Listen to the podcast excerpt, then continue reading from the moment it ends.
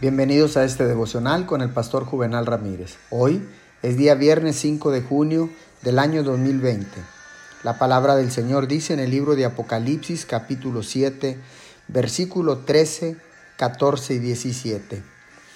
Esos que están vestidos de blanco, ¿quiénes son y de dónde vienen?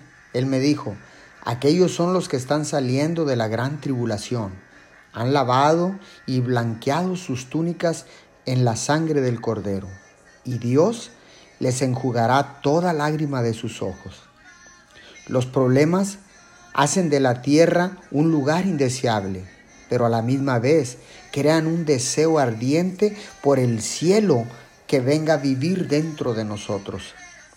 Ahí donde nunca llegan los problemas, el camino de la tribulación conduce a ese mundo Escuchemos a Juan cuando habla al respecto y de quiénes estarán allí. Hijos de Dios, ustedes que han sufrido, que han sido puestos a prueba, cuyas tristes experiencias han producido con frecuencia espíritus quebrantados y corazones que sangran. Cobren ánimo, cobren ánimo.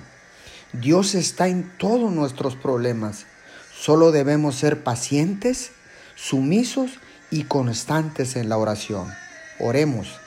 Bendito Padre Celestial, en este mundo he experimentado sufrimiento y dolor. Por favor, ayúdame a ser paciente, a ser sumiso y a mantenerme en oración. En el nombre de Jesús. Amén y amén.